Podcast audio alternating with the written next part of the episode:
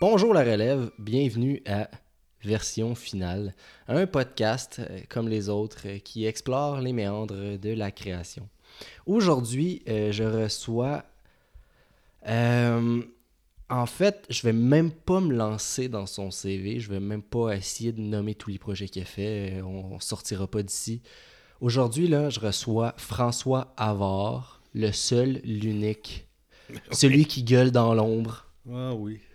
Euh, François, comment vas-tu? Ça va bien, ça va bien. Content d'être ici, content d'être Ouais. euh, avec toi et avec tes auditeurs. Ben, merci. T'en as-tu fait euh, ben gros des podcasts? ou, euh? non, non. Je suis de la génération où euh, je sais pas trop de toute façon comment on peut mettre la main là-dessus. Fait que...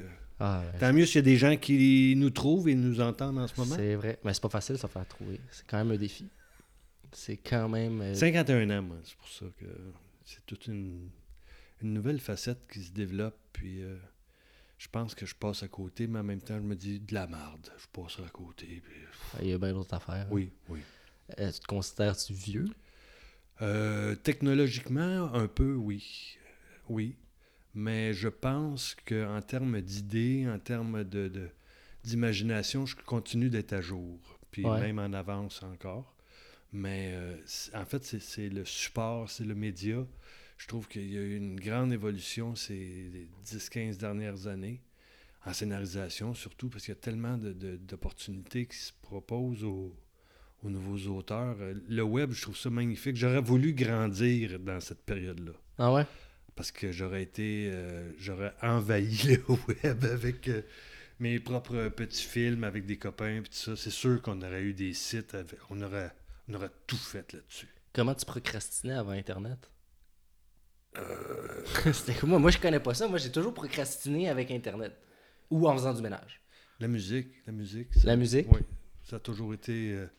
Puis C'est encore un peu ça aujourd'hui, là, je te dirais. La musique, la lecture. Qu'est-ce que t'écoutes, euh, ce temps-ci?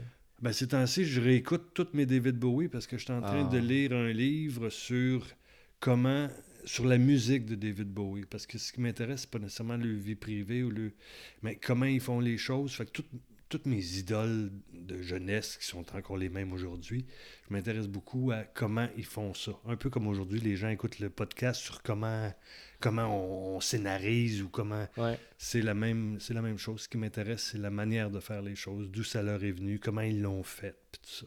Ouais. Ben écoute, euh, on se rejoint, hein? C'est pour ça qu'on est là. Mais tu vois, pas, Ah. je suis pas si vieux ou toi t'es pas si jeune. Fait que, on se rejoint quelque part. Ouais, je peux te dire que David Bowie aussi, c'est une de mes idoles. Fait que c'est peut-être moi qui est un peu vieux.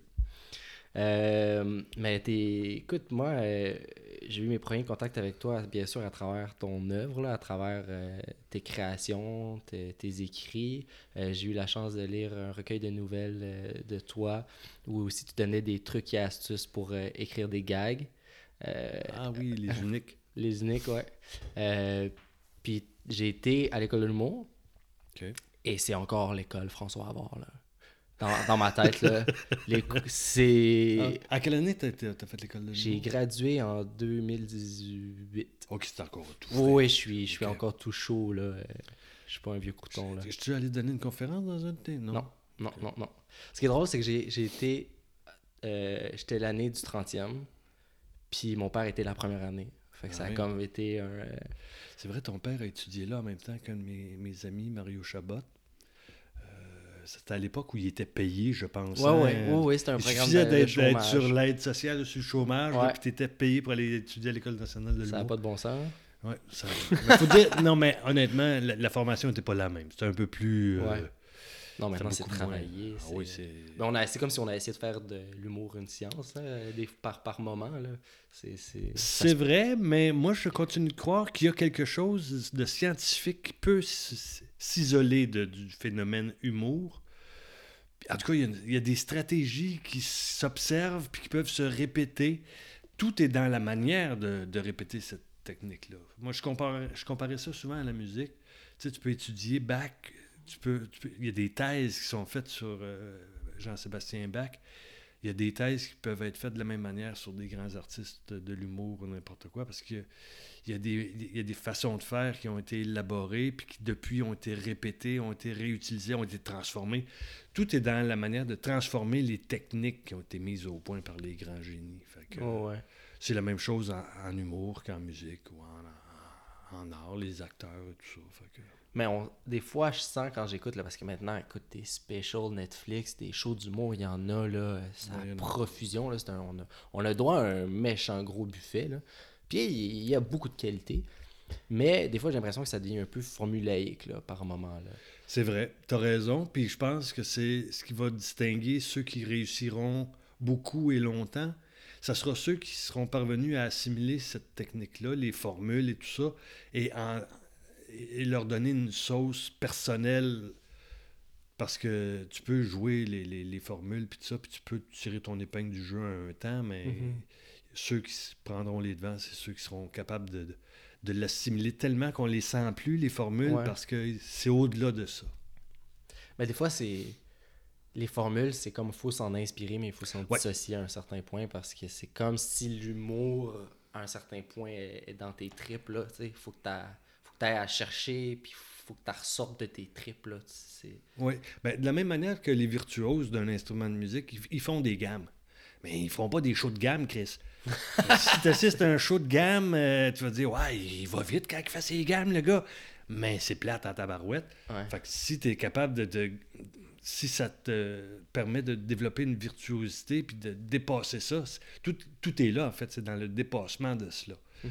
Mais je, je pense que de connaître tout ce qui existe, les formules, etc., en humour, je pense que ça aide à donner une base pour aller plus loin. Mhm. Parce que ceux qui ont du talent, puis qui ont du pif, puis qui ont de l'instinct, c'est sûr qu'ils peuvent aboutir quand même à quelque chose sans l'École nationale de l'humour, mais je trouve que l'école, ce qu'elle permet, c'est d'éviter une errance qui pourrait durer 10-12 ans. Là, en une année ou deux, là, pour les humoristes, t'apprends, t'apprends tout, là. Fait qu'après ça, tu ressors de là, t'as 10-12 ans de, de, de petits bars, de fêtes. Ouais, ouais. Fait que pour ça, je trouve ça encore extrêmement pertinent. Ah, puis il y a quelque chose de, de militaire aussi. Là. C'est comme un petit, un petit camp militaire là, où. euh, Ben, je sais pas pour les humoristes, hein, mais je sais que pour la vie d'auteur, euh, si t'es pas un peu discipliné, c'est facile de, de- de prendre le clos puis de, de disparaître complètement. Ouais. Fait qu'il y, a une part de discipline. Et, et le succès d'un auteur, plus que d'un humoriste, je trouve, parce qu'un humoriste, il va écrire quelque chose de génial, puis il va aller le répéter 300 fois, puis il peut vivre 4-5 ans avec ça, fait que tant mieux pour lui. Mais l'auteur, il doit se renouveler tout le temps. Fait que si tu commences à t'asseoir sur tes lauriers ou si tu commences à être un peu sloppy dans tes livraisons, ben, c'est pas long que euh, tu on t'appellera plus, on sollicitera plus ta- ton génie. fait que tu vas devenir un génie euh, tout seul chez vous. Ouais, un, un- un has-been. Fait que la discipline, euh, c'est c'est quelque chose, c'est une composante extrêmement importante dans la réussite d'un auteur aujourd'hui. Mais c'est. C'est plate, hein, ça? Ouais, c'est. Les gens ils commandent le podcast, Chris, euh, discipline. hein? Ah. Mais c'est vrai, mais tu quand. Vas-tu regarder de la porn à la place? Allez regarder de la porn, laissez-nous jaser entre nous. C'est. euh, ouais, la procrastination est un vice nécessaire. Ouais, mais moi, quand, quand j'étais jeune, ça n'existait pas, sur la porn comme ça. C'était c'était les magazines. Hein, c'était- C'est ça. Mais il y avait, il y avait le plaisir de d'aller le chercher. là. C'était pas un. Au magasin? aventure. Bah, C'était pas un plaisir, c'était... Non, mais c'est pas le, le Oh, fruit de la, oh. la récompense Ah, là, ça, c'est sûr. fin. Ah, c'est sûr que la première branlette, elle devait être... euh, je- C'est loin dans ma mémoire, mais il devait y avoir quelque chose de... de- Un peu comme les hommes des cavernes qui avaient abattu un mammouth, là, qui ramenaient un peu de viande à la maison, là, puis qui devaient triper, devaient se régaler. Quand t'arrivais du, du, de la tabagie là, avec ton magazine cochon, là, eh, crime. Ouais. T'avais 14 ans, je lis, je lis. Mhm. Ah, quand, tu, quand tu fais le stepette des magazines Sears au, euh, au magazine, Ouais, c'est quelque ça chose. commence par Sears, Ouais. ensuite de ça, c'est les... ouais. Ouais, ouais. Non, maintenant, c'est assez. euh, tu commences, puis c'est. euh, Il y a du cuir, puis euh, ça part dans tous les sens. Oui. Ouais, non. D'autres mots. D'autres mots. Mots M-A-U-X. Oui. Ouais. Euh, mais écoute, euh, admettons qu'on revenait euh, à Au sujet, oui. Il y a quelque chose, c'est vrai que, tu sais, on- tantôt je disais, il faut que ça vienne de tes tripes, mais quand tu écris pour les autres, il faut que ça vienne de tes tripes, mais il faut, faut que tu sois caméléon, là, tu sais. Il Ben, faut que ça vienne d'abord de leur trip. Ouais. Fait que l'astuce, le truc, je vais te le dire juste à toi, puis espérons que ce podcast ne sera pas écouté, c'est de rencontrer des gens extrêmement talentueux. Ouais. Avec de bonnes grosses tripes bien pleines. puis, dans le fond, c'est quand tu travailles avec un artiste qui est lui-même très, très créatif et talentueux, en fait, tu as juste à, à t'arrimer à ça. C'est t'es comme une, une roulotte qui est boltée après le pick-up, puis euh, on va aller où tu veux. Là.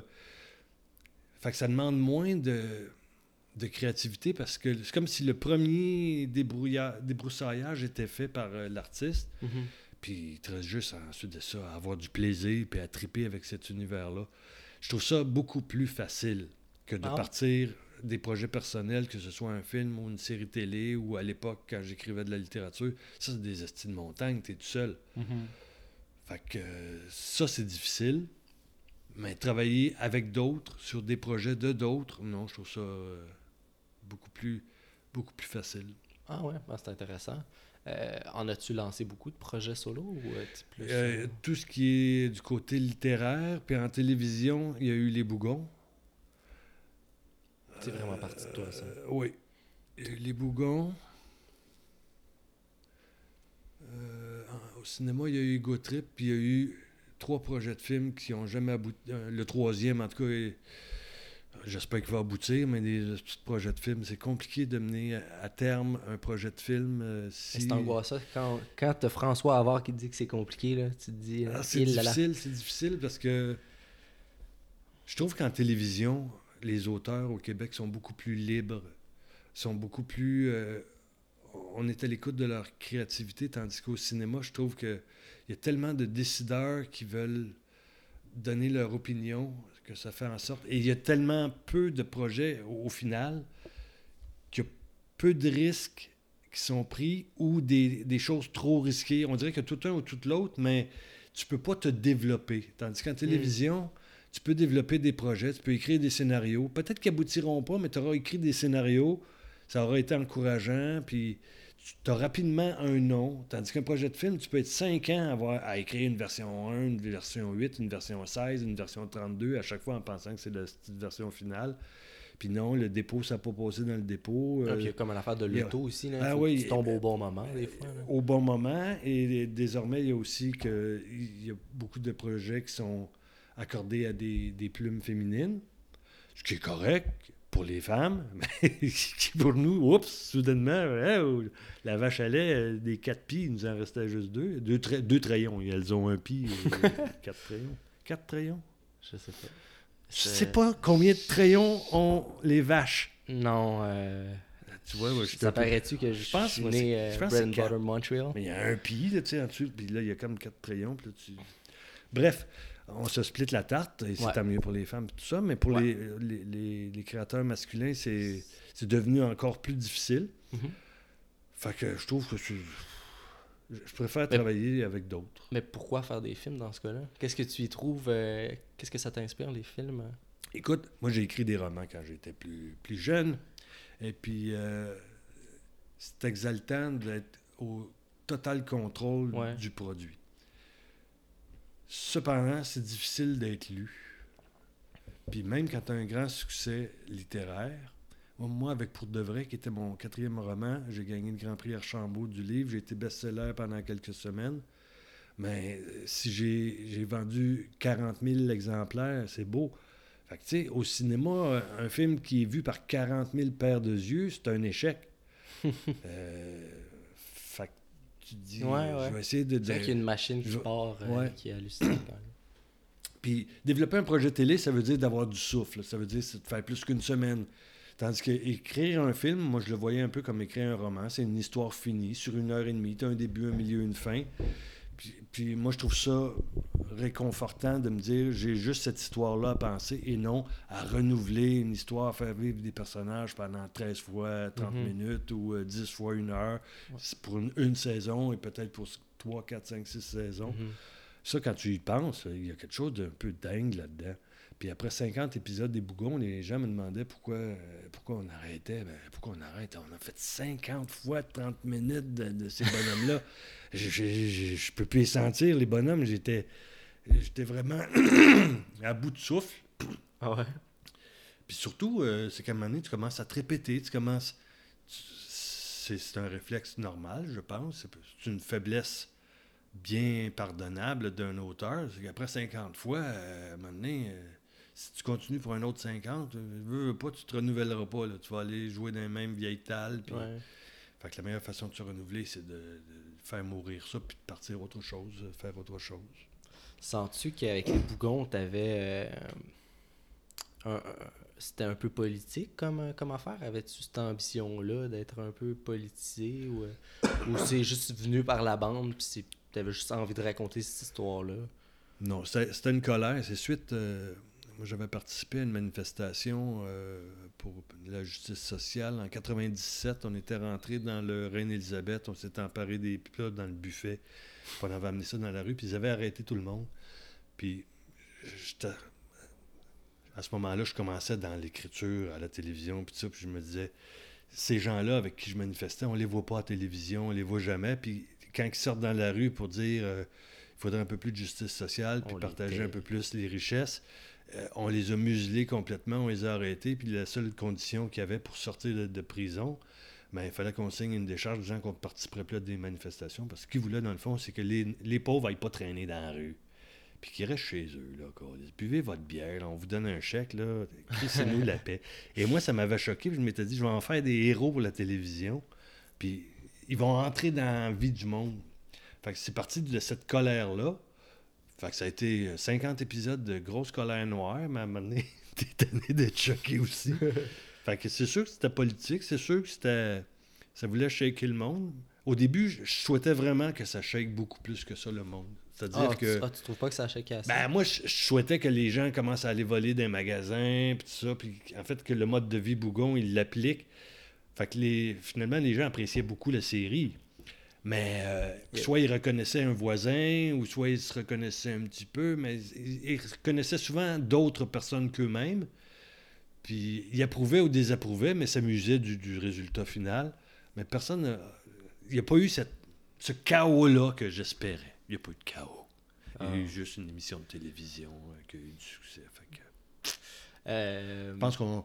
La révolution ne viendra pas d'une émission de télévision. Ça, je l'ai compris, coché. OK, on va pas dire autre chose. Elle le referait-tu, par contre? Là? Mettons que tu as une cause là, qui, te...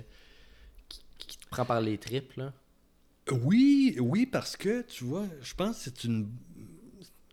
C'est un des, des, plus beaux médiums pour euh, je ne veux pas être prétentieux de parler d'éducation populaire, mais d'amener des, sujets de société au grand public, je pense que la télévision est, en plus, quand elle est doublée de l'humour, je trouve qu'elle aide à, faire passer des affaires, à faire découvrir des choses. C'est niaiseux, mais je pense que Denise Filiatro, avec son émission chez Denise, où il y avait euh, Normand Brathwaite et André Montmorency, ça a dû bien aider, veut, veut pas, à dédramatiser tout ça. Puis euh, quand j'étais avec les mecs comiques, quand j'étais à la script édition des mecs comiques, puis de Trois fois rien, avec Alex Perron, Alex, que j'ai trouvé très courageux de, de, s'exposer euh, très réalistement, de manière euh, d'être d'être gay, puis c'est ça, puis c'est ça qu'on montrait, puis on en riait un peu, puis en même temps qu'on montrait, on montrait que c'était la vie. Mm-hmm. Puis je suis sûr que ce genre de choses-là, veut, veut pas, avec le temps, c'est ça qui, contribue à changer des mentalités et à faire en sorte que mm. euh, finalement tout le monde est, pareil. Et tu vois, je, pense qu'il manque en ce moment certainement, puis pourtant c'est tellement politiquement correct euh, comme sujet que ça m'étonne qu'il n'y en ait pas une, mais une série de télévision qui présenterait les Premières Nations, puis qui nous ferait découvrir à nous, Québécois, qu'on partage le territoire avec ces gens-là, puis on dirait qu'on les connaît pas du tout. que... Il y a. C'est ben, Écoute, en quelque part, je suis sûr qu'il y a plein de personnes qui veulent l'écrire, mais c'est comme si on attendait qu'eux viennent l'écrire aussi, qu'eux viennent parler de nous, tu sais. Ah, certainement qu'aujourd'hui, avec l'appropriation culturelle, moi, je pourrais pas débarquer en disant je veux faire une série sur les Premières Nations, parce que je me ferais dire ben, c'est parce qu'on va laisser ça aux Premières Nations. Puis peut-être que les Premières Nations offrirait quelque chose qui, qui serait pas nécessaire. faudrait qu'il y ait comme un merge entre ce qu'eux voudraient faire et ce que nous, on voudrait voir. En tout cas, je suis sûr que par le biais d'une émission de télévision, il pourrait y avoir euh, une belle découverte de chaque côté qui puisse Ouais. être faite. Ben, certainement, tu sais. Fait que l'humour et la télévision, la télévision, je trouve que ça continue d'être un, un véhicule majeur pour changer des, mentalités sur le long terme, là, Mhm. puis faire évoluer, évoluer une société. Ben, la télévision s'immisce dans ton salon, là. C'est pas comme aller au cinéma, puis euh, ça, c'est chez vous. Puis des fois, ça joue en background, puis c'est là, puis... Ouais. t'as- T'as des idées qui s'immiscent euh, en toi. Ça t'ouvre sur le monde. Il y a bien des gens qui n'ont pas les moyens de voyager ou qui, qui- travaillent des journées de fou. Le soir, ils sont crevés, ils sont devant leur télévision, mais ils continuent de, de vivre en même temps que leur société. Fait que je pense que ça aide à, à faire comprendre le monde dans lequel on vit. Fait que juste en le comprenant, en le voyant, ben, il nous fait moins peur. Fait que Pour toi, euh, Les Bougons, c'est une émission qui rassemble ou qui, euh, qui, se- qui se veut rassembleuse ou euh, qui diviseuse? Ben, elle rassemblait visiblement parce qu'il y a des gens qui me disaient les haïr, ils regardaient pour les haïr, puis d'autres qui les regardaient parce qu'ils les aimaient. Fait que je me dis que finalement c'est rassembleur. Mais ça, ça a créé probablement que ça, ça a pu nuire auprès de certains. Ça l'a. Comment je dirais ça? Ça l'a confirmé pour certaines personnes les préjugés qu'ils avaient. Et ça, c'est extrêmement malheureux. Alors que pour d'autres, ça leur a fait voir cette réalité-là du- d'un autre œil. Puis surtout, ça, ça, ça a présenté ça comme étant des gens qui étaient qui étaient wise, qui étaient aimants, qui n'étaient pas, euh, c'était pas des, des animaux sauvages. là. Fait que Penses-tu qu'on. Tu sais, te, te, te ris un peu? T'as pas ri de la pauvreté, c'est comme si t'avais ri Ouais, avec. parfois, la pauvreté. parfois, on en riait aussi. Ouais. Parce que c'était pas une émission juste pour rire euh, des riches ou rire du système ou rire des défaillances de. de- Ouais, clairement. C'était, euh, écoute, euh, tout, le monde, tout le monde a écopé. Ouais. Oh, oui. Penses-tu qu'on peut rire de, de tout euh, Oui, à la je télévision? pense. Oui, tout est dans, dans la manière, je dirais. Moi, je pense qu'on peut rire de tout. Ben, même, ça dépend pas de la manière, on peut rire de tout. Je peux rire avec toi à micro fermé de plein, plein de choses. Mais quoi qu'on se connaît pas encore assez, peut-être. Ouais. on verra. On verra. Ben, on verra. parlera tantôt. Mais euh, moi, je pense qu'entre intimes, on peut rire de tout, peu importe la manière. Sauf que quand tu vas sur- devant un plus grand public, euh, quand tu élargis euh, la zone, tout est dans le choix de la manière. De toute façon, si tu veux faire rire et tu veux faire réfléchir sur quelque chose, faut pas que tu fermes les écoutilles des gens à qui tu t'adresses. Fait que si tu es tout de suite agressant ou si, t'es- si tu tu peux faire le choix d'être un humoriste qui dit Moi, je vais fermer les oreilles de cette portion-là de la population, puis je m'adresserai uniquement à celle-là. Mhm. Euh, fine, c'est c'est ton objectif. Si ton objectif, c'est de parler au plus grand nombre, tu, tu vas tenter de, de rire de n'importe quoi et de tout, mais d'une manière qui fait en sorte que les gens ne seront, seront pas euh, réfractaires à ce que tu proposes. Ouais. Ton œil euh, politique, euh, comment il est. Et tes ambitions un peu, là. Comment elles sont-elles nées? D'où, ça vient? De, d'où t'es parti? Est-ce que tu as toujours été comme ça, un peu en colère, envie de, de, de tonner haut et fort tes opinions? euh? Je sais, je sais pas. Il y a- Mon père faisait du syndicalisme, était beaucoup impliqué dans le syndicat, puis certainement que ça a contribué à me fabriquer. Quand j'ai pogné 16 ans, j'ai découvert le chanteur Renaud, puis pour moi, ça demeure le plus grand poète francophone que je connaisse, puis dans lequel je me reconnais, puis j'aime beaucoup. J'apprécie beaucoup sa colère, son humour aussi, puis sa poésie, puis sa tendresse, mais sur- surtout sa colère je me reconnaissais dans ça, puis je sais pas, je, je sais pas d'où ça vient, mais je suis d'une génération de, de un peu un peu euh, plate. Les No Futures, c'est ça? Euh, ben écoute, moi moi je- à 12 ans, on perdait le référendum de 80. Après ça, on a eu ma phase où j'aurais voulu fourrer tout ce qui bougeait est apparu le sida. tu sais, c'était Ouais, ça, ça te calme les alders. Après ça, on a eu Polytechnique, qui, qui nous, comme homme, en tout cas, ça nous a mis, ça, ça nous a, re- ça Ouais. nous a resserré le scrotum. En 95, on redit non. Puis en 2001, il y a des, des avions qui s'écrasent dans la tour. Fait que, pff, regarde. Ouais. Je sais pas. euh, Peut-être qu'on est dû pour un petit break, là, quelque chose de, chouette. Fait que c'est ça. Ce qui fait, c'est peut-être toujours, toujours euh, d'être empêché de, alors que tout était possible et tout était permis. C'est peut-être l'éducation que j'ai reçue aussi qui, fait, qui me fait voir les choses de cette manière-là, remarque. Mhm. Mais euh, je sais pas. Ben maintenant, euh, écoute, tu sais, je regarde. euh, moi, je suis comme un peu entre les deux. Là. Je suis vraiment là, la génération qui a, qui- qui a connu les débuts d'Internet comme enfant, là, mais je suis pas encore la génération qui est née avec Internet. Mais tu sais, maintenant, tu, tu, tu dis, tu t'es arrivé des grands drames dans, dans- au cours de, de, de ta, de ta vie, tu sais. Des grands, dra- grands drames sociétals. soci- Puis, mais maintenant, c'est tous les jours, il y a un drame. Sur Internet, c'est la culture du drame, c'est la culture du choc, c'est la culture du... Fait que tout Internet, Fait que tout Facebook, puis il y a toujours une nouvelle choquante. Je me dis, soit qu'on devient désabusé, puis qu'on s'en calisse, soit que on vit dans une anxiété généralisée. Puis il y a quelques personnes qui, qui sont bien correctes là-dedans, tu sais. Ça va... Ouais, ça explique pourquoi il y a des gens qui sont blasés, puis pourquoi il y a des gens qui sont anxieux, en tout cas, de ta génération. Ouais. Parce qu'on dirait que vous êtes tous anxieux, On est tous anxieux. tous blasés. Ben, ouais, je sais pas. Ça, je- Parce que je viens de sortir de l'adolescence, tu sais. J'ai 27 ans, là, mais tu sais, l'adolescence, on est 27 tous blasés. euh, c'est la fin de l'adolescence, 27. Ils disent maintenant, c'est ça, 24, genre. Puis, euh, 27, 27. Moi, ça a été 27. J'ai arrêté, de- j'ai arrêté de boire et consommer à 27 ans. Fait que je- moi, je vois ça comme une deuxième vie, puis la fin de l'adolescence. Euh, Ça peut être long, l'adolescence. Ah, my God. Ouais, ouais, ouais. ouais. Moi, j'ai arrêté de boire et de consommer à 23, 24. Non, pas Tu vois, t'as gagné 3 ans sur moi. ça va bien aller. Ça va bien aller. Ouais, ouais. Mais comment... toi, la littérature, c'est arrivé quand, comment dans ta vie? C'est arrivé euh, 16-17 ans. Ça a commencé. Ça a commencé. C'est drôle parce que avant même de. Je lisais beaucoup quand j'étais jeune, mais quand j'étais plus jeune, c'était surtout de la bande dessinée. Mais j'écrivais beaucoup. Je voulais faire de l'humour. Puis. euh, alors, c'est plus écrire plus que lire. Quand j'étais 14-15 ans, là. Dans le temps que tu consommais encore, là, beaucoup. Là. À 14-15 ans, je commençais.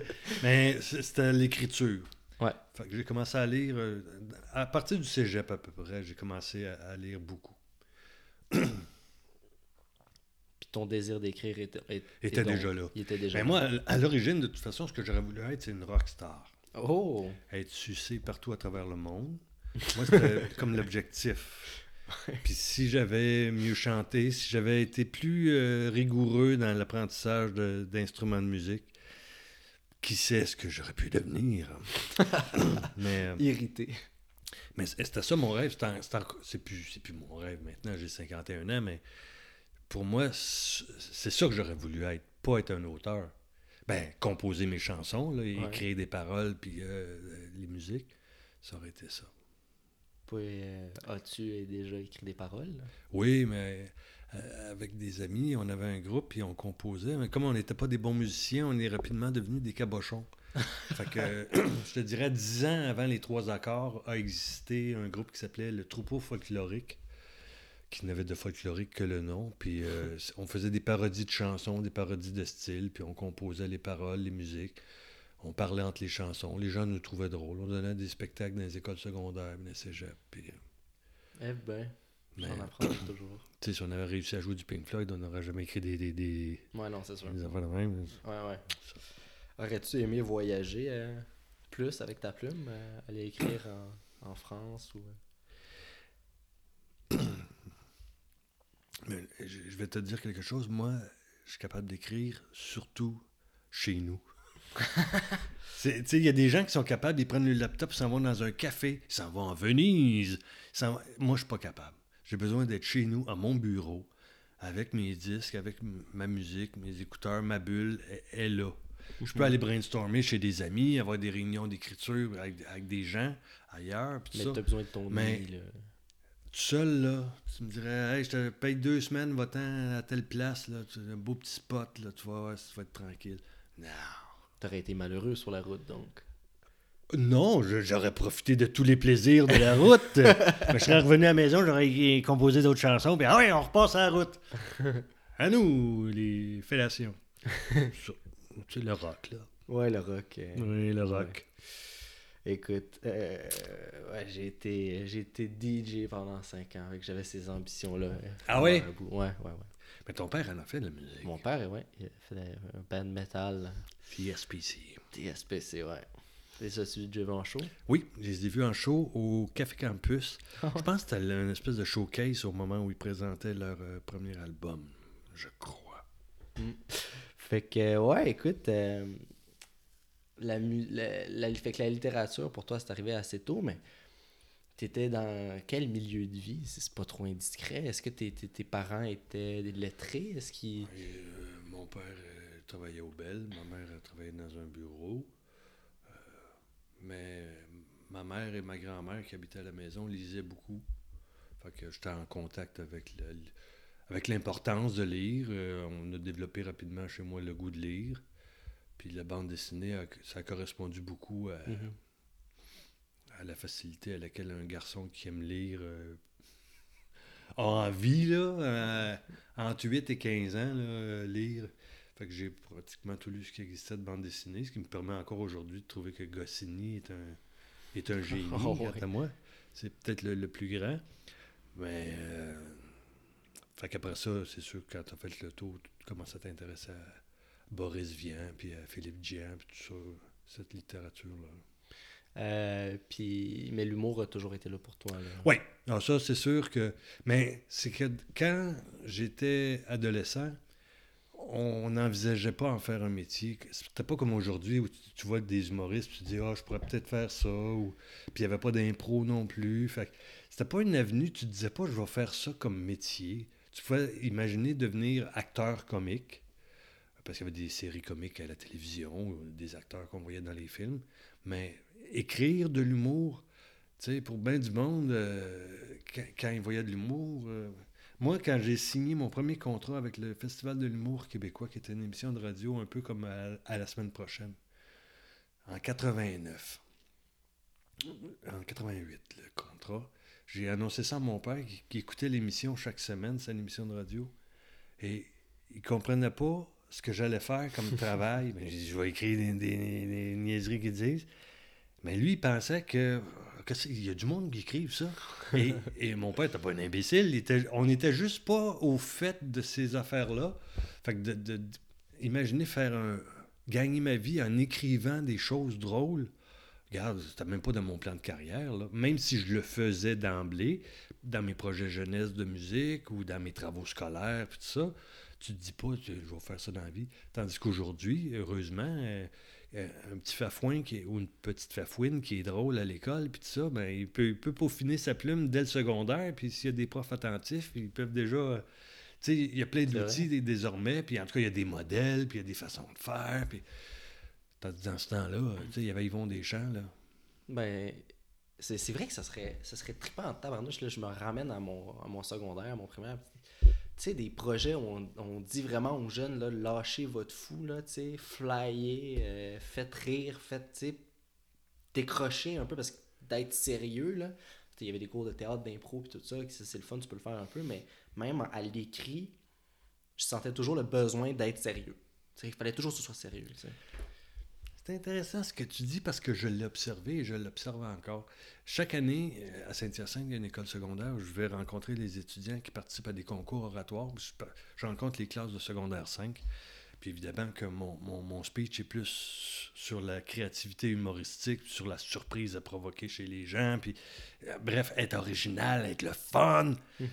Puis tu parles à des jeunes et tu penses qu'automatiquement, puisque c'est des jeunes, ils- ils- d'emblée, ça sera ça. Et Chris, non, ils sont très conservateurs, ils sont très craintifs. Il y a une grande peur du ridicule qui est certainement liée à l'adolescence. Tu veux pas faire rire de toi. Il y en a toujours un ou deux vrais Ouais. clowns qui vont l'assumer à fond, puis tant mieux. Mais tous les autres, il y, a- il y a une crainte du ridicule qui, qui devient un frein assez important, qui est malheureux. là.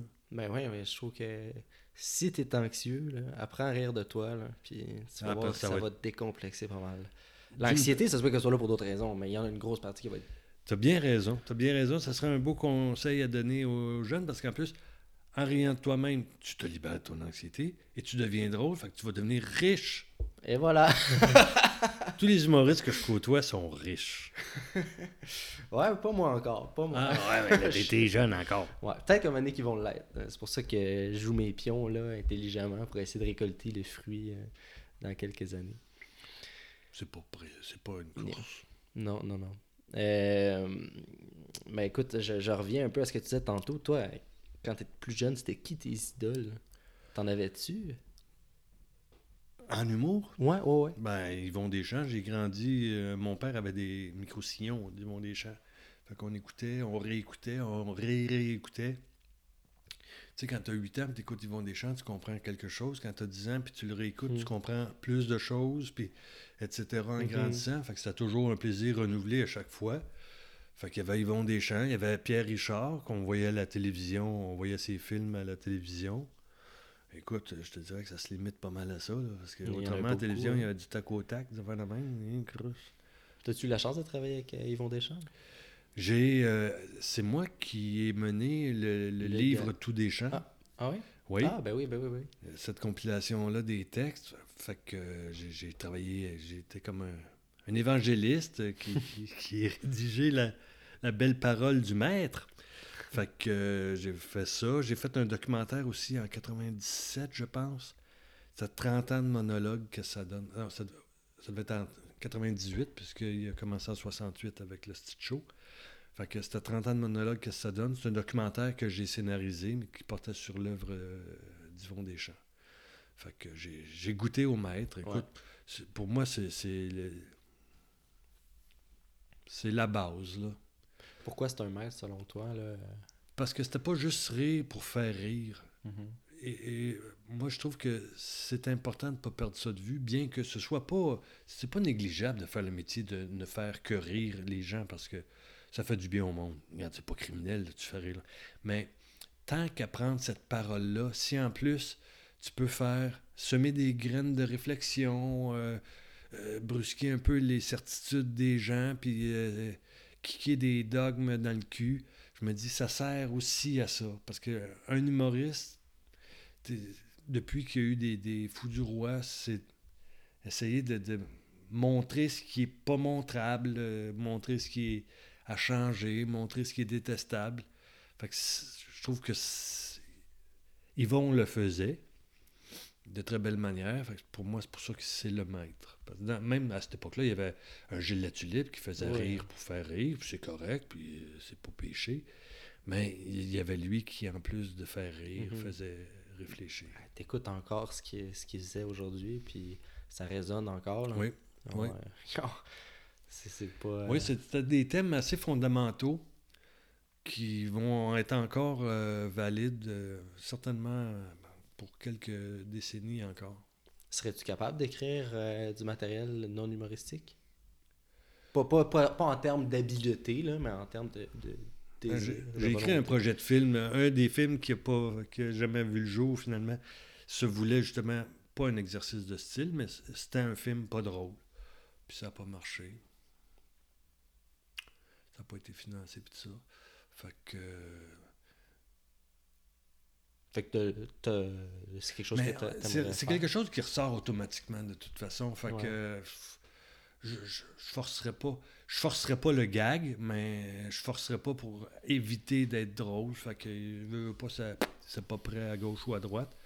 Mais euh, je continue de penser que l'humour, c'est un magnifique lubrifiant. Puis c'est comme un crémage de gâteau. Ton gâteau peut être bien bon, mais si le crémage en plus te permet de- d'en manger plus, c'est pour ça que c'est un, c'est un art populaire, c'est un, art qui rejoint les gens, parce que c'est un art qui est, qui est facile à recevoir. Mhm. Fait que, Mais euh, difficile à. à- difficile à, à créer, à produire, en tout cas d'une manière originale et nouvelle et euh, attrayante, mais qui est facile à recevoir. euh, je peux p- Il n'y a personne qui, qui aime pas quelque chose qui soit humoristique. Tu, peux Ah, aimer- ah, ne pas aimer un genre d'humour, ça, Mhm. c'est normal, mais écoute, si t'aimes pas du tout rire, t'es Ah ouais, non, non. t'es rien une fraction négligeable de la, la société. Là. Ouais, ouais, ouais. ouais. Même Denise Bombardier, euh, Ah, ouais. elle aime rire. Je crois qu'elle se fait rire. Je pense qu'elle se fait bien des affaires. Euh, qu'est-ce qui, pour toi, là, tu sais, euh, sans trop élaborer, mais qu'est-ce qui constitue une bonne blague, là, tu sais? Quand le monde rit, Ben, le premier, premier résultat, c'est le rire. Si le monde rit pas, ah, mais pourtant, c'est tellement intelligent. Ouais, les gens n'ont pas ri. c'est pas un gag, c'est un statement. C'est ça. Fait que euh, pour moi, tout se mesure par l'efficacité ultime qui est le rire. Puis quand je travaille avec des humoristes qui font de la scène, écoute, la jauge, c'est ça, c'est les réactions du public. Le nombre de réactions que tu vas aller chercher, la, la- la qualité de ce rire-là, parce qu'il y a toutes sortes de rires. Comment tu travailles un gag? Tu sais, qu'il y a du potentiel dans ce gag-là, là, parce que toi, tu es, script éditeur, tu es encore script éditeur, c'est quelque chose que je pense que tu aimes faire beaucoup. Mais comment, si tu sais qu'il y a un potentiel, tu as quelques rires, comment tu travailles un gag pour qu'il soit meilleur? Ouais, ça, ça dépend, parce que la script édition serait, mettons, pour la télévision, fait que l'humour peut aussi Mm. passer par des situations. Ouais. Euh, je vais donner l'exemple le plus que les gens qui nous écoutent connaissent certainement, les beaux malaises. Les beaux malaises, c'est pas c'est pas de l'humour par des répliques assassines ou des grosses vannes euh, bien efficaces ou des c'est une fois euh, trois gars. C'est des situations qui créent des surprises, qui créent des de l'inattendu tout le temps, de l'inattendu mais dans lequel on se reconnaît. Ce qui fait que euh, moi, je me dis toujours, quand je suis en train de lire ou en train d'écrire pour les beaux malaises, puis que je me surprends moi-même, je me dis, si moi je suis surpris, puis j'en ai lu, puis j'en ai vu en tabarnak, ben d'après moi, le public aussi va, va être surpris de Ouais. ce genre de réaction-là du personnage, de ce genre de situation-là. Fait que je suis mon premier juge de l'efficacité de quelque chose. Mhm. Parce que souvent, ce que, ce que je remarque, c'est qu'en lisant, par exemple, des, des ouvrages euh, par des auteurs plus, plus verts, plus nouveaux, c'est qu'ils ont l'impression d'inventer quelque chose. Ils- Non, on, on l'a déjà, on l'a déjà vu, ça, on l'a déjà senti, ça. T'étonneras pas beaucoup de monde avec ça. Mhm. Remarque qu'il faut passer par, par là pour aboutir à quelque chose d'original et de nouveau. Mais euh, fait que c'est un peu de cette manière-là. Puis quant à- au phrasé, ça se mesure dans. C'est une question de rythme aussi, puis qui est. qui est. euh, qui est unique à chaque individu. Quand je travaille avec Louis-José Houd, c'est pas pareil comme quand je travaille avec Martin Matt ou avec Jean-François Mercier. C'est dans la manière d'être, dans la manière de dire les choses. faut qu'il y ait une part de toi qui incarne la personne avec qui tu travailles. Comme, faut que tu l'entendes, faut Oui. que tu le vives en l'écrivant. euh. Mais de toute façon, c'est tous des gens, ceux avec qui je travaille pour la scène, c'est des gens qui écrivent d'abord eux-mêmes. Mhm. Ils écrivent leur numéro. Et moi, je suis comme un troisième œil, je suis comme un deuxième passage sur ce qu'ils font. euh, puis ils se développent une relation de confiance, je pense, avec ces individus-là. De confiance et d'abandon qui fait que on, on peut, je peux tout leur dire ce qui est bon, ce qui est pas bon. Ils me croient autant quand je dis que c'est bon que quand je dis que c'est pas bon. Puis ils savent que c'est pas blessant, puis c'est pas une guerre d'ego, puis c'est pas.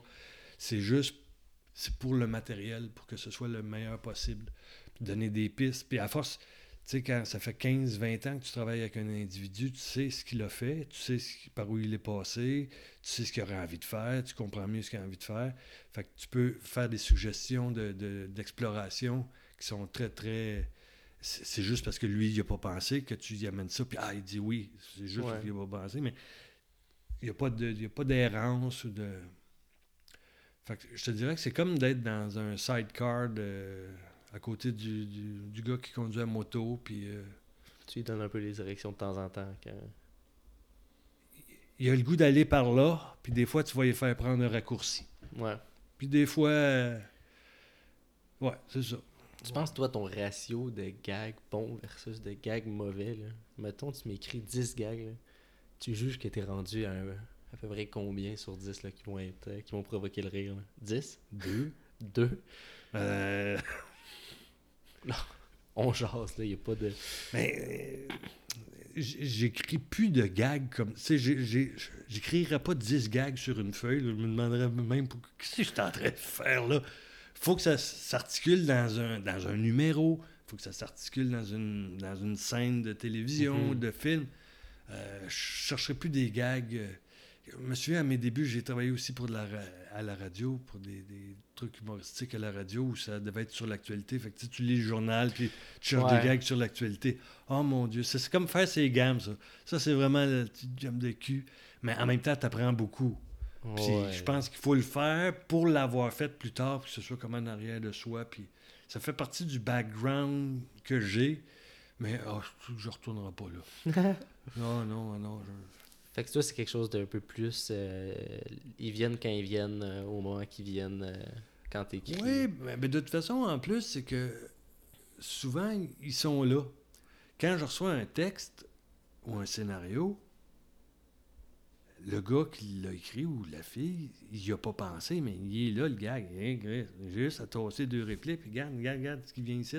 Puis c'est drôle. Ah, ben oui, c'est drôle. Mais donc, tel lien que tu n'as pas fait, un lien de, de- des- des callbacks ou des choses comme ça, que quand tu as le nez collé dessus, tu le vois pas, mais moi, j'arrive par en arrière, puis je vois le texte de plus loin, puis je peux faire des liens que toi, Ouais. tu faisais peut-être pas parce que tu étais collé dessus.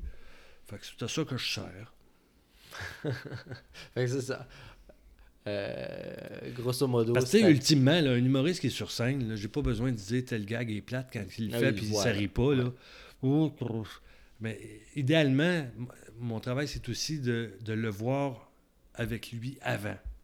pour, Ouais. pour y éviter ça, parce que tu sais, c'est, c'est rough sur la confiance. Mais euh, tu ris-tu encore beaucoup au gag euh, quand t'es lis sur papier euh? non.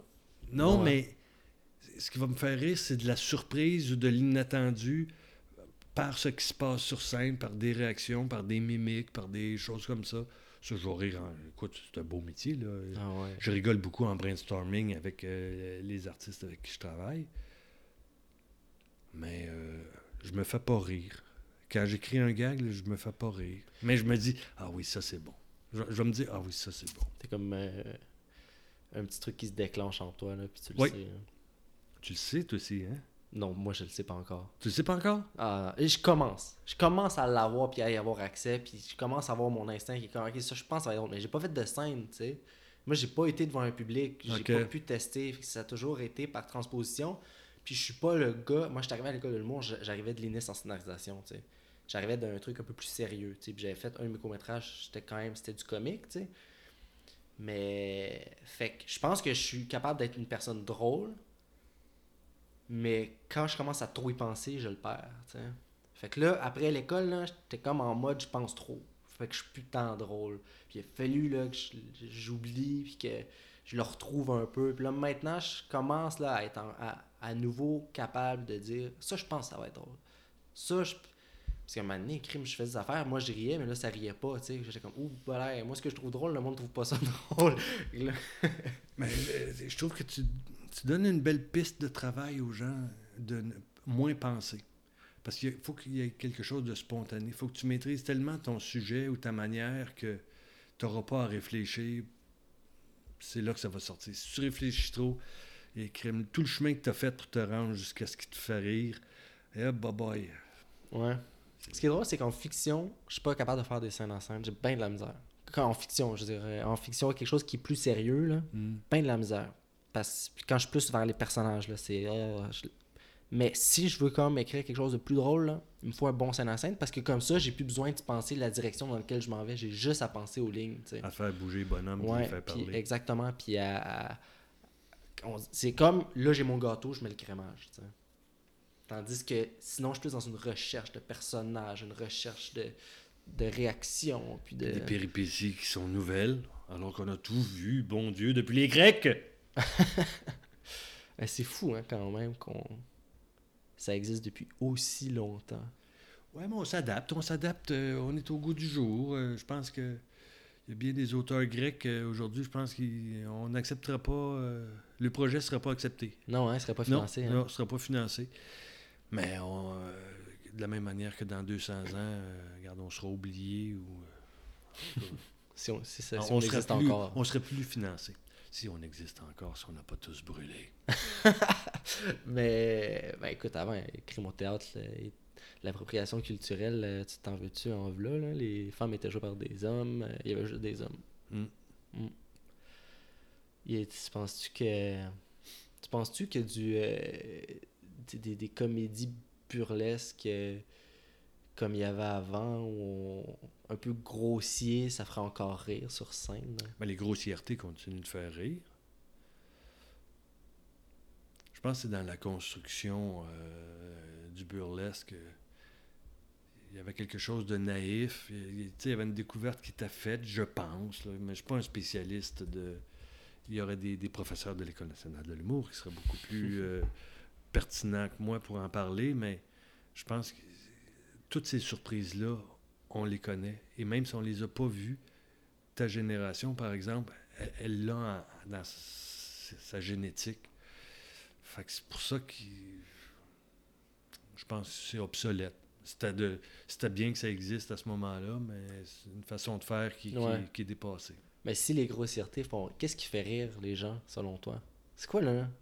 Tu sais, des territoires ou, ou des, des procédés là, qui font rire les gens. là? Euh, Moi, je pense que ce que les gens apprécient le plus, c'est de se reconnaître sans, sans que ce soit personnel, pas parce que les gens sont tous des adeptes de l'autodérision. Euh, par exemple, dans un couple, une femme, va, va rigoler de reconnaître dans les propos d'un humoriste des, des travers de son mari ou de ses enfants ou de sa famille, ou parfois d'elle-même aussi. Même chose pour l'homme. Je, pense que les, humoristes qui observent, qui nous observent, qui s'observent eux-mêmes, puis ça, nos réactions, nos comportements, nos travers, euh, ça demeure une talle assez efficace pour rejoindre les gens. Puis comment tu tombes pas dans le cliché Euh, ben, moi, je pense que tout est dans la manière personnelle de l'humoriste de livrer les choses. Mettons un cliché, euh, une réflexion cliché sur le, le siège de toilette que les gars ils relèvent pas, ou je sais plus quoi là. Hmm. Celui-là, on l'a beaucoup vu. Mais il en demeure pas moins que les comportements aux toilettes d'un homme ou d'une femme, écoute, on, on ira, on continuera d'aller aux toilettes encore pour quelques années, je pense. Ouais, ouais, peut-être qu'à un moment donné, on pira par Wi-Fi. là. Voilà. Fait que je pense qu'il pourra toujours y avoir des interprétations, le fun, de nouvelles découvertes dans la manière de, de raconter nos habitudes. Puis pourtant, on continuera de parler de la même affaire. Ouais. Fait que tout est dans la façon de regarder ça. Fait que c'est pour ça que, par exemple, moi, Louis-José Hood, je trouve qu'il se distingue parce qu'il porte un regard différent sur la même chose que tout le monde voit. C'est ça que Ouais. les gens apprécient, c'est que Louis-José il regarde la même chose que nous, mais il le regarde d'une manière différente, qui il nous fait réaliser que, ah ben oui, c'est bien, c'est bien trop vrai. C'est fou, c'est bien trop vrai. Pourquoi lui, il le voit, nous, on le voit pas? C'est parce que c'est un, un weirdo, c'est qu'il voit les affaires différemment. Mais c'est ça. Puis toi, tu... est-ce que c'est quelque chose que tu avais aussi? Parce que, je veux dire, t'as écrit pour... Admettons, quand tu écris pour... euh, Tu, tu script édites euh, le José, est-ce que tu le laisses finir avec les observations? Tu lui donnes tes observations? Ben, lui, lui, il arrive toujours avec tout, tout son stock. Moi, je lui en offre de plus. Je lui dis que quelles qui sont euh, celles que je trouve moins, moins nouvelles, moins heureuses, des choses comme ça, mais il arrive avec tout son stock. Moi, je suis pas. J'écris pas pour Louis-José. Je collabore à ce qu'il écrit. ok. Ouais. Mais je ne décide de rien. Parce que peut-être qu'on s'en va, il commence à être tard dans le podcast des gens, s'en aller vers la script édition. Un script éditeur, c'est quelqu'un qui décide, il édite, il fait les choix, il coupe, il retranche, il, il livre lui-même la version finale d'un scénario, ce qu'il croit être abouti. Fait qu'il travaille dans, dans, dans la matière qui lui est proposée par des scénaristes ou des Mhm. auteurs. Mais quand j'étais avec Martin Matt ou Louis-José ou Mercier ou même avec Pat Grou récemment, euh, c'est pas moi qui va lui dire tu devrais tu, tu- vas dire ça ou tu ne diras pas ça. Regarde, moi, je vais dire tu devrais peut-être pas ou as-tu pensé à la place de dire ça? Et eux vont se faire leur propre idée puis ils vont, vont prendre Mhm. leurs décisions eux-mêmes. Fait qu'il n'y a pas de script édition dans, dans mon travail avec eux. Fait que c'est pour ça que j'appelle ça une collaboration. C'est parce que je collabore. Je m'assure qu'ils sont déjà excellents puis je m'assure qu'ils soient meilleurs. C'est mon, Puis as-tu déjà fait de la mise en scène euh, humoristique? Euh, une fois pour un gala, euh, c'était un gala juste pour rire, animé par euh, Louis Morissette puis Jean-François Mercier. Ça m'a fait chier un peu. Il y a un paquet d'affaires qui ne m'intéressent pas là-dedans. Genre quoi? Faut que tu gères des lumières, des, des rideaux, des conneries. J'aime pas ça. Ben, je m'en, où Puis- je m'en allais avec ça, Ben, Parce que les humoristes, ils, savent. Moi, je les aime quand ils ont déjà leur style, leur manière de raconter. Euh, c'est pas moi qui va leur dire tiens-toi plus droite ou ben non. euh, euh, non, ils ont leur manière, puis je vis avec ça, puis je, je l'apprécie, sinon je travaillerai pas avec, puis c'est tout. Mhm. Ah, mais c'est sûr que les humoristes euh, se doivent d'apprendre euh, leur mise en scène, euh, puis d'élaborer leur propre mise en scène dans une certaine mesure, là, parce que je sais quand tu fais les bars, tu n'as pas un metteur en scène, c'est toi qu'il faut qu'il t'empare de la scène, c'est Exactement. toi qu'il faut qu'il qu'il joue, qui qui qui transmette ton texte autrement que par les mots, là, rendu là. Tu sais, humoriste, moi je trouve que c'est un métier bien différent. Oui, il faut que tu sois auteur, euh, je pense. Mais tu es d'abord une présence.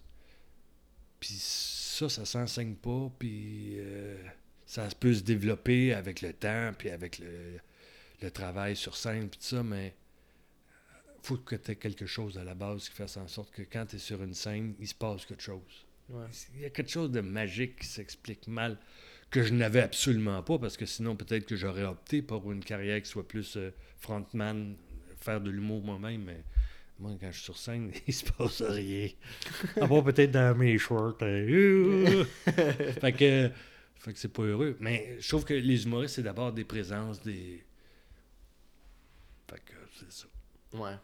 Fait que non, la mise en scène, c'est pas. euh, Non, Tu sais qu'il y a des humoristes qui ont des metteurs en scène, je trouve ça bizarre.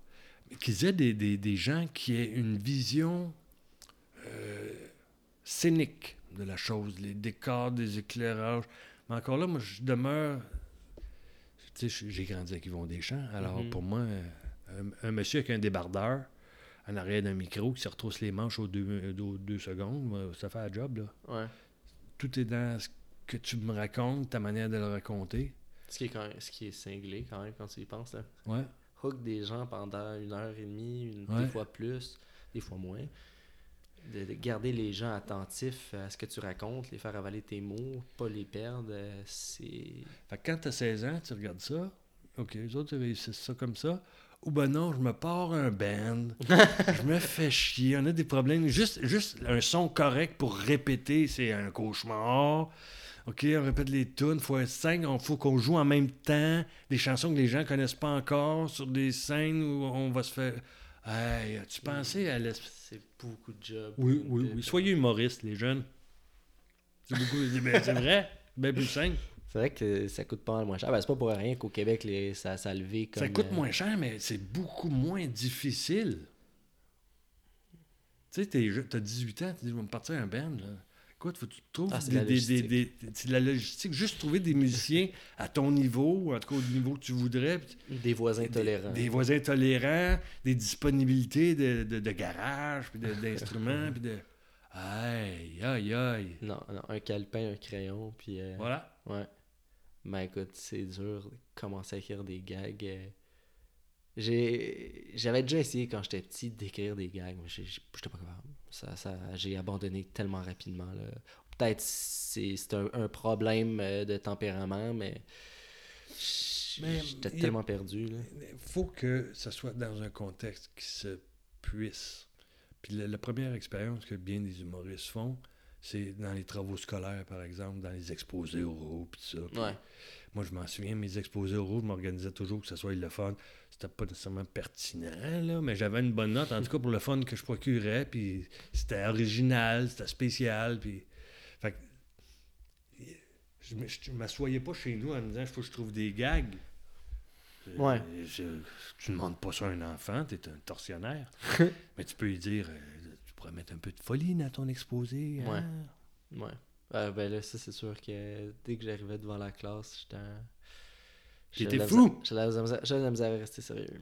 Bon, mais tu vois, Faut lâcher son fou. faut lâcher son fou.